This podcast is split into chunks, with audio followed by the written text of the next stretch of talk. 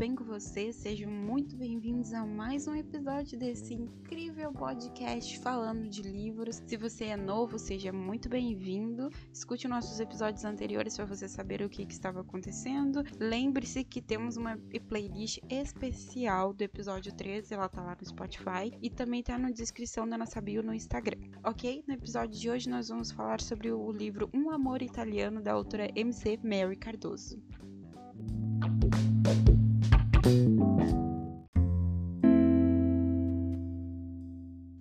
Como de prática, vamos começar já lendo a sinopse. Então, é, e depois eu dou minhas considerações do que eu achei do livro, as partes que eu acho que vocês vão gostar, e as partes que eu amei, e as partes que eu odiei, porque não é todo livro. Tem, tem alguma partezinha que a gente fixa e não gosta.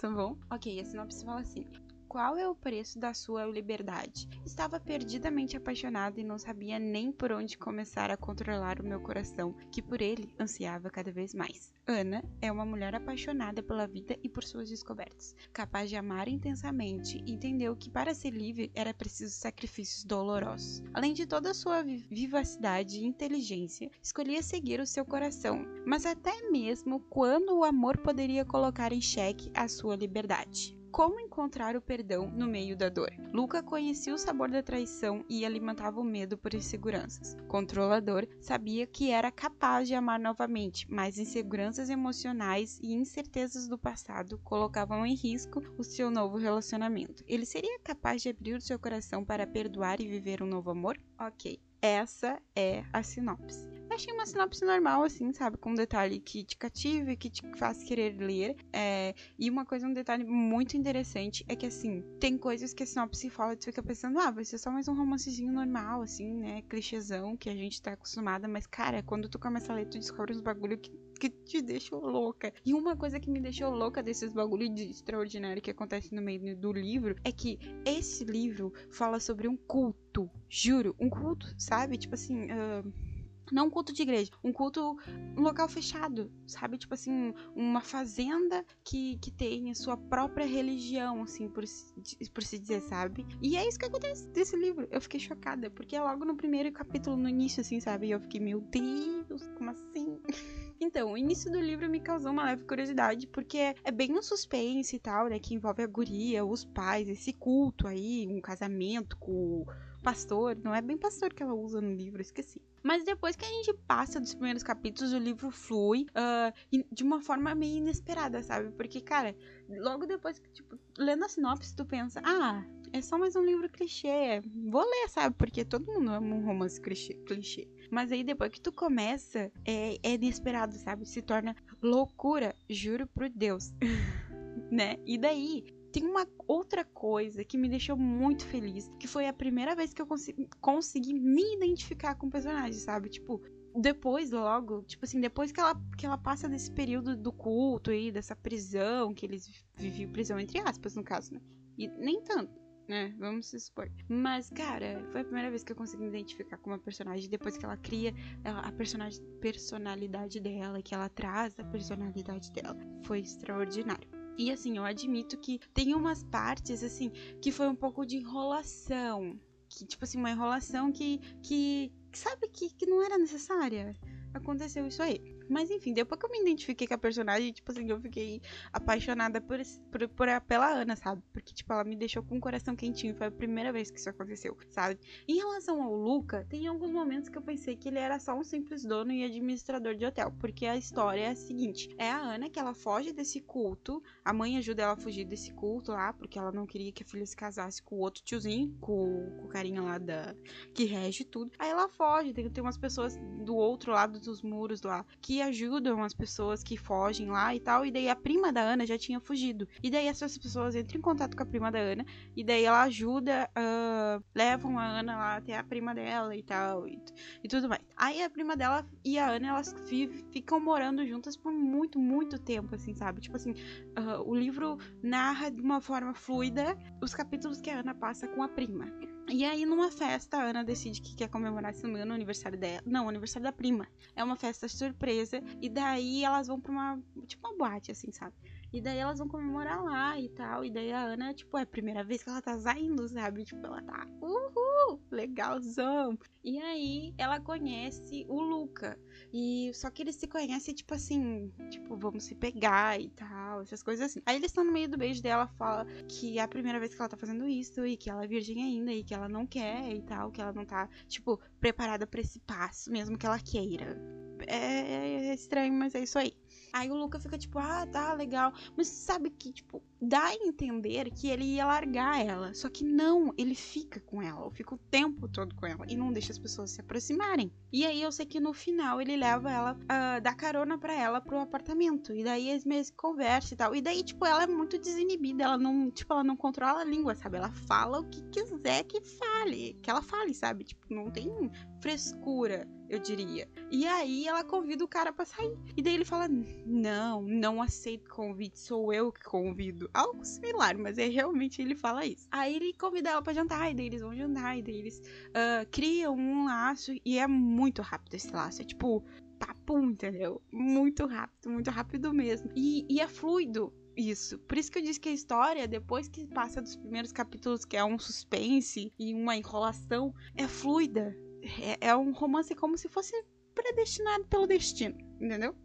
Predestinado já diz isso, eu acho. E, enfim, um, e aí, gente, tirando essas partes aí que, tipo, ah, voltando, né? Eu não contei a parte do Luca. Tô bem enrolada.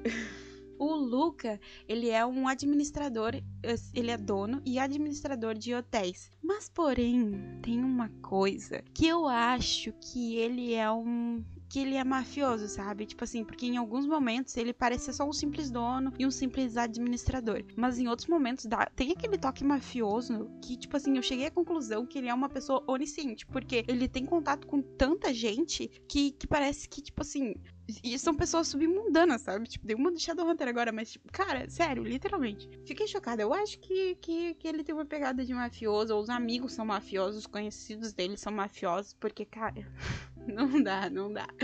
Mas enfim, tirando isso, é uma boa forma como a autora construiu o, personagem, sabe? Mostrando o crescimento do casal, aí a evolução pessoal do Lucas, sabe? Foi muito legal. Os capítulos são intercalados, cada um tem uma, uma narração, e é muito bom tu ver que tem as dificuldades uh, de casal, normal de história, tipo assim, não tem traição, né? Normalmente a gente sempre vem, tipo assim, ah, fulano supostamente me traiu porque eu recebi uma foto do ciclano, entendeu? Não, não tem isso. Mas é legal tu ver a evolução dele desde o princípio, quando ele foi magoado pela traição da ex lá e ele quer fuder a ex de todos os princípios.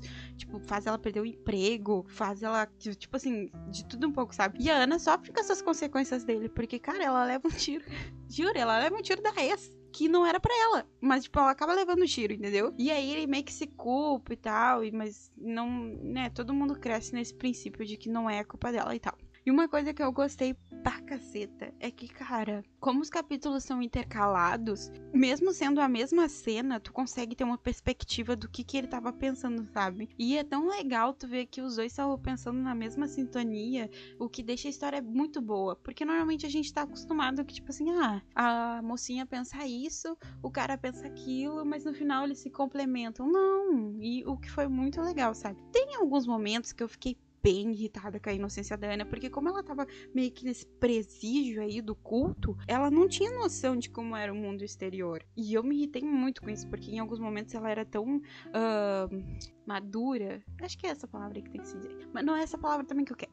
Mas enfim, em outras ela era inocente, cara. Muito inocente. Isso me deixava tão puta. E também, tipo assim, a prima da Ana, ela também tem umas fases que, tipo assim, ela quer. Uh, eu acho que ela meio que ficou com inveja, sabe? Tipo, a autora não descreve muito, mas dá a entender que ela ficou com inveja de como o relacionamento da Ana e do Luca cresceu firme, sabe? Desde o momento que eles se conheceram na boate até o momento que, tipo assim, como o título fala, um amor italiano, o cara é italiano. Ela é norte-americana, o cara é italiano. E aí, tipo assim, eles vão pra Itália. E, tipo, desde esse momento que a guria contou, que a Ana contou pra prima que ela ia pra Itália, tipo assim, sabe? Deu pra sentir que ela sentiu uma invejinha. Ela sentiu um ciúme. Então isso daí me deixou meio puta. Porque a Ana, tipo assim, do nada ela é inocente, daí do nada ela já fica super grande, sabe? Madura e tal. E no outro, assim, eu quero espancar ela. Mas é, é o livro, entendeu? É o normal de uma leitura. Enfim, foi uma ótima leitura e é aquele típico livro que tu consegue ler num dia tranquilamente. Sério, tranquilamente. Eu não li em um, eu li em dois porque eu tinha outras leituras para fazer. Mas, cara, é relaxante, sabe? Tipo assim, é aquele romancezinho clichê que tem aquela pegadinha de hot, porque você, se vocês estão assistindo, acompanhando todos os podcasts aqui, vocês perceberam que eu adoro o livro que tem aquele hotzão pegado. E esse tem, então me deixou muito feliz. E é isso, gente. Eu espero muito que vocês tenham gostado. É, não se esqueçam que nós temos a nossa playlist lá, tá na minha bio do podcast. Podcast falando de livros, é o nosso Instagram, nos siga lá, falando nisso. E eu espero muito que vocês gostem. Vou deixar o link na descrição do episódio do livro para vocês comprarem. E parabéns, Mary. Mary, olha só, bem americana, né? Parabéns mesmo, você escreveu uma, um ótimo livro e eu espero muito que, que você continue sendo é, uma incrível autora como você é agora. Ok? Nós nos vemos no próximo episódio. Já vou dar um spoiler: o próximo episódio é da mesma autora do nosso primeiro episódio, Duda Fonseca. Se você ainda não leu os livros dela, recomendo muito que você leia. O da Mari e o da Duda ok? Um beijo enorme, obrigada por vocês estarem aqui. É, é muito legal ver lá na, na, nas metas dos nossos números lá, vocês crescendo. E é isso. Nós nos vemos no próximo episódio.